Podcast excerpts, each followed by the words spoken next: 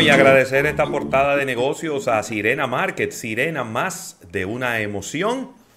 Y de inmediato, Rafael, hacer un comentario breve, ¿no? Desde hace ya varios días, este comercial está en pauta en nuestro programa y en muchos otros programas.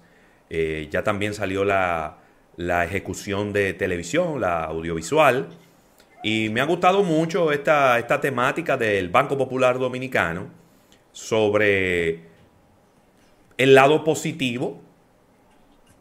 Es decir, tratar de enfocar las cosas desde una óptica un poquito más eh, beneficiosa, positiva, alegre, ver el vaso medio lleno eh, y no solo... Que creo que eh, en los últimos yo no creo que sea algo de la pandemia solamente. Creo que la pandemia quizá lo ha complicado un poquito más. Pero en los últimos años la gente está muy negativa, muy fatalista.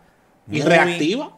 Sí, pero muy fatalista. Es decir, que todo es. El mundo se está acabando. Este, este país no sirve. Este gobierno tampoco. Eh, aquí las cosas nunca se van a arreglar. Es decir, es como una actitud derrotista. Y creo que tenemos que empezar a cambiar un poco eso. Tenemos que empezar a ver las cosas porque eh, siempre hay posibilidades de mejorar, eh, pero todo tenemos que poner de nuestra parte. Si no tiramos todo en el piso a dar gritos, nada va a mejorar, nada va a cambiar. Pero al, pero al mismo tiempo, una, una situación con, con la personalidad de los dominicanos, porque siempre salimos en los rankings de los países de mayor felicidad por persona también, a pesar de este, de este derrotismo. O sea que hay una dualidad ahí que trabajar pero tenemos como una, como una, negatividad. Y mira, quiero, quiero enfocarme, tengo un, par de noticias de, marketing deportivo, del negocio del deporte, que obviamente por el, la cantidad de tiempo que falta de aquí al viernes, eh, pues ya el viernes no va a ser noticia y, quizá vale la pena que lo, que lo mencionemos un poco rápido aquí en el programa y es, estoy viendo que la Major League Baseball, Rafael, le está haciendo una propuesta a la asociación de jugadores, al sindicato de jugadores o a la asociación de jugadores, como usted quiera decirle. En esta, en esta propuesta, ellos están planteando algunos cambios, algunos, bueno, vamos a llamarle cambios, pero que algunos eran, fueron cosas que se empezaron a implementar en la temporada pasada. La temporada pasada, recuerden, que de 162 partidos, que se jugaban en la temporada de grandes ligas, solo se jugaron 60. Por el tema de la pandemia, se comenzó muy tarde. Y pues empezaron a implementar unas cuantas cosas. Dentro de ellas, eh, eran que se, cuando se jugaba doble juego solo se jugaban 7 innings. Algunas de esas medidas también se utilizaron aquí en las ligas invernales. Eh, pero hay ahora una propuesta quizá un poquito más eh, definitiva se está planteando que la postemporada, en vez de ser 10, equipos, que suba a 14, que se empiece a implementar el bateador designado en ambas ligas, también en la Liga Nacional, además de la Liga Americana. También, eh, déjame ver, que después de extra inning haya siempre un jugador en la segunda base para adelantar y, terminar los partidos más rápido. De esta manera, pues se estaría empezando la temporada el 28 de abril y no en marzo como inicialmente se había propuesto. Yo siempre eh, y, he expresado mi opinión aquí en, varias ocasiones. Yo entiendo que el béisbol debe de evolucionar, tiene que, tiene que hacer cambios que sean sustanciales. Se han venido haciendo cambios desde hace muchísimo tiempo y entiendo que no son cambios que han afectado en lo más mínimo el tiempo de duración de los partidos. Se han mejorado 3 minutos, 4 minutos, 5 minutos, 10 minutos en un juego. Eso no es significativo. Eso no es significativo. No. 162 partidos, que son 7 meses jugando pelota, creo que es algo exagerado y es la temporada de deporte alguno eh, más larga de, de cualquier deporte, ¿no? Porque no es un tour, no es como, el, no es como en el tenis, que tú decides si juegas un torneo o no lo juegas. Y eso, es. y eso probablemente no te afecta. En esto no, en esto te tiene que jugar todos los partidos. Pero hay una medida, Rafael, de todas estas, que yo encuentro que es hasta tonta. Porque que tú me estés diciendo a mí que estás proponiendo que de 162 juegos se baje a 154. Pero ¿dónde está, dónde está el... ¿Dónde está la ventaja? ¿Dónde está la ventaja de eliminar ocho partidos? En una temporada tan larga, ¿dónde está la ventaja de eliminar ocho juegos? Todo peor, porque estoy buscando aquí la información. La temporada regular se movería a 154 juegos en 166 días. ¿Tú estás escuchando? Sí, sí. Es decir, va a haber mucho menos días libres. Nada más habrá 166 eh, menos 154, 12 días libres. Oiga bien, 12 días libres en 7 meses. Van las lesiones al día. Antes se jugaban 162 partidos en 186 días. 186 menos 162. Antes eran 24 días libres, que igual yo siento que son pocos, sobre todo para los jugadores de posición que juegan todos los días.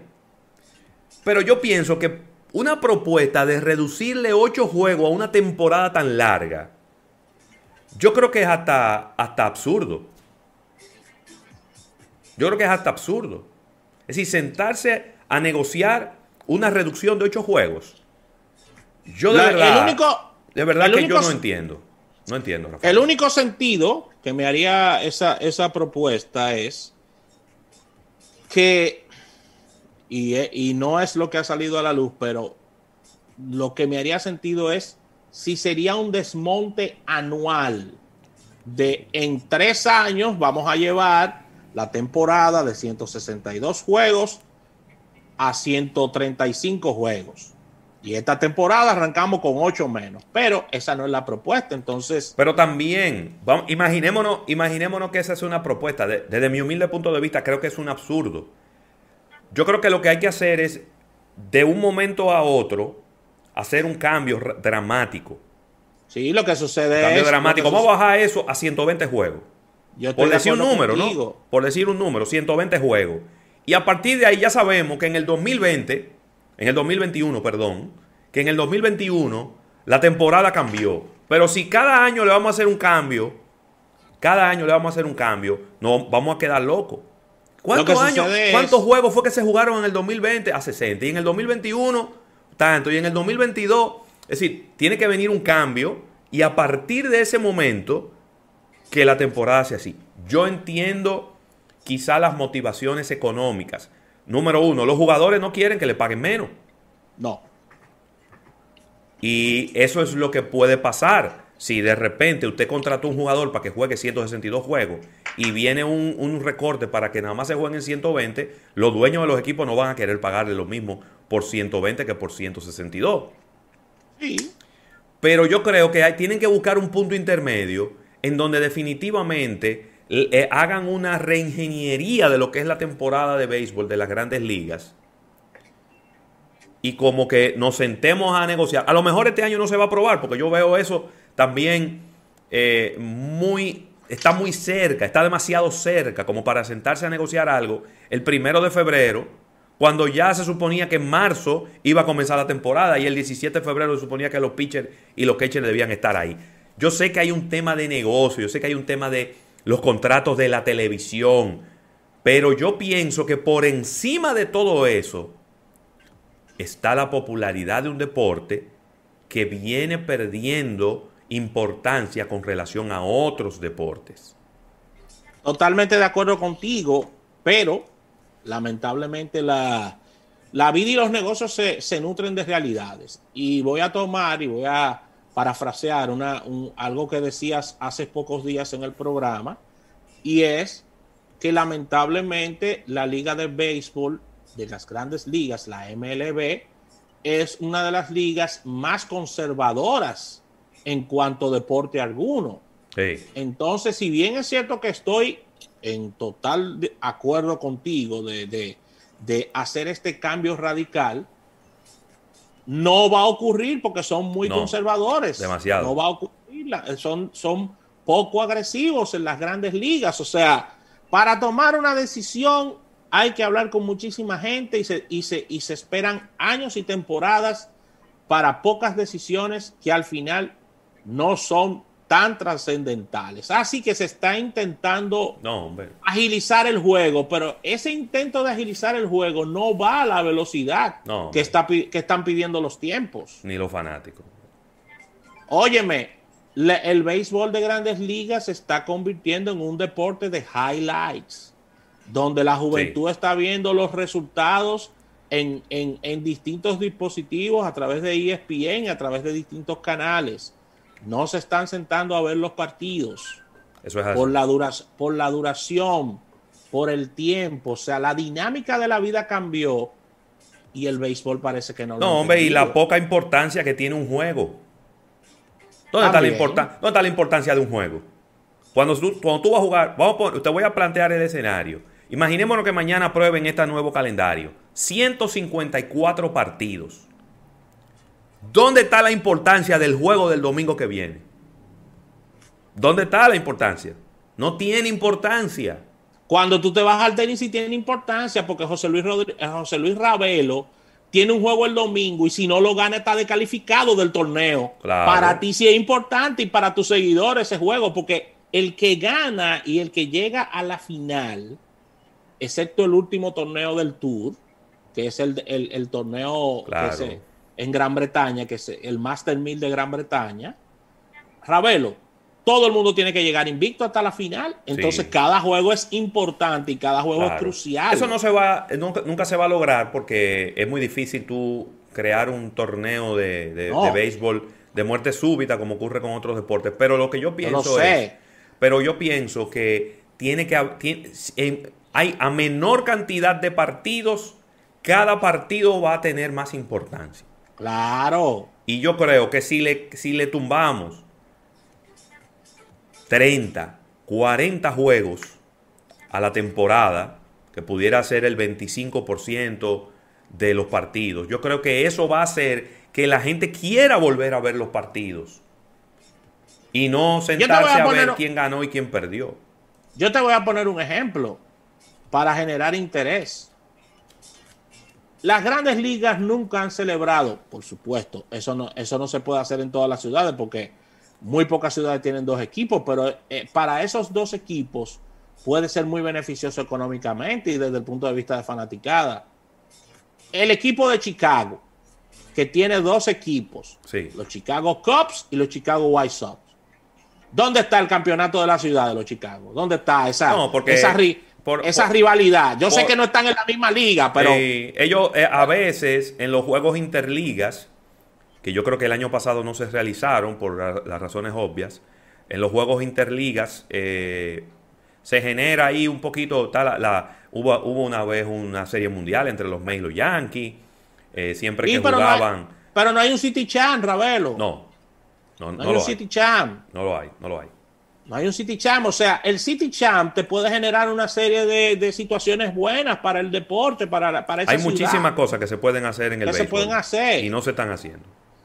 Y, replantear ese, ese tema, Ravelo, del juego de estrella.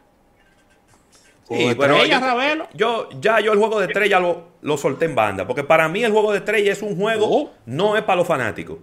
¿Cómo? Eso no es para los fanáticos. Eso es para los jugadores. Pero ¿cómo que lo soltaste en Es como una fiesta para los jugadores. Eso es lo que para mí es juego de estrellas. Y ya yo lo solté. Yo dije, no, está bien. El, la temporada, el, ¿cómo se llama? El torneo de cuadrangulares. Hay una serie de cosas, pero eso es como una fiesta, eso es como una fiesta interna entre los jugadores y un prestigio. ¿Cómo? De que, y, para que le den una, borona más en los contratos. yo no lo había visto así, ¿no? Ya yo lo solté porque es que el juego de estrella no tiene ninguna importancia. Ahora, desde hace unos cuantos años para acá, es que tiene un poquito de importancia porque la liga que gana el juego de estrella, ahí comienza la Serie Mundial. Pero, pero antes de eso no tenía ninguna importancia. Pero yo creo que se pueden hacer muchos cambios. Probablemente no los veremos por ahora. Ellos van a esperar que haya una crisis para entonces hacer cambios en la, en la cantidad de juegos, en la duración de los juegos y demás. Pero nada, quería, quería traerlo porque es algo que tiene mucha importancia desde el punto de vista de negocio, porque la MLB creo que es la segunda liga que más dinero recauda en los Estados Unidos, solo debajo de la NFL, que es la liga de, fútbol. y la liga de fútbol, señores, son 16 juegos. la temporada son 16 juegos. Tú dices muy, muy orgulloso y qué bueno de que la Major League Baseball es el segundo recaudador de, dinero desde el punto de vista comercial de, las ligas deportivas. Pero ojo como con la MLB con, relación a la NBA, que maneja muy bien su marketing, independientemente de que son 82 partidos en la NBA, ojo que no se duerman en sus laureles, porque la NBA sigue creciendo y siguen creciendo los números, Ravelo. Así mismo. Mira, eh, quiero aterrizar en la República Dominicana con noticias positivas y es que nuestro país, y qué bueno leer esto, nuestro país ahora mismo está siendo nominado, Ravelo, en los ámbitos de turismo, en dos categorías en la nueva edición de la prestigiosa revista eh, de Turquía llamada USA, Travel Awards 2020. Así que, oye, oye, qué importante esto. En Turquía, la República Dominicana se encuentra nominada desde el punto de vista turístico por esta prestigiosa revista eh, que ha sido nada más y nada menos creada por una de las 10 organizaciones turísticas más grandes del mundo y cuya votación se inició el 25 de enero y concluirá el 5 de febrero de este año 2021.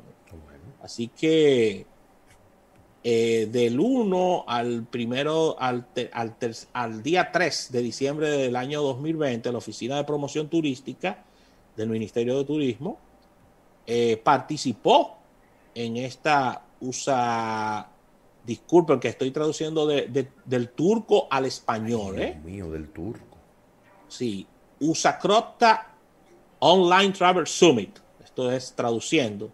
Y el evento turístico de mayor influencia de Turquía eh, ha sido acompañado por estas dos nominaciones, Ravelo, de 45 categorías que componen este premio turístico de esta importante revista eh, turca que Ravelo, eh, este premio tiene ya 10 ediciones es muy popular y estamos nominados en dos categorías eh, en cuanto a temas de turismo. Me gustaría saber cuántos son los turcos que vienen al año a la República Dominicana. Es una buena pregunta. Sí. Eh, déjame ver. Esta revista publica noticias, informes, marketing de la industria, de la industria del turismo, eh, temas de viajes, destinos, presupuestos, mejores lugares del mundo. Y aquí estamos eh, nominados. Muy bien, excelente. Mira, Rafael, agradecer esta portada de negocios a Sirena Market. Sirena, más de una emoción. Vamos a un break comercial. Cuando regresemos, tendremos una entrevista con los ejecutivos de Unit y de Curvo a propósito de una alianza que están realizando estas dos empresas. Así que venimos de inmediato.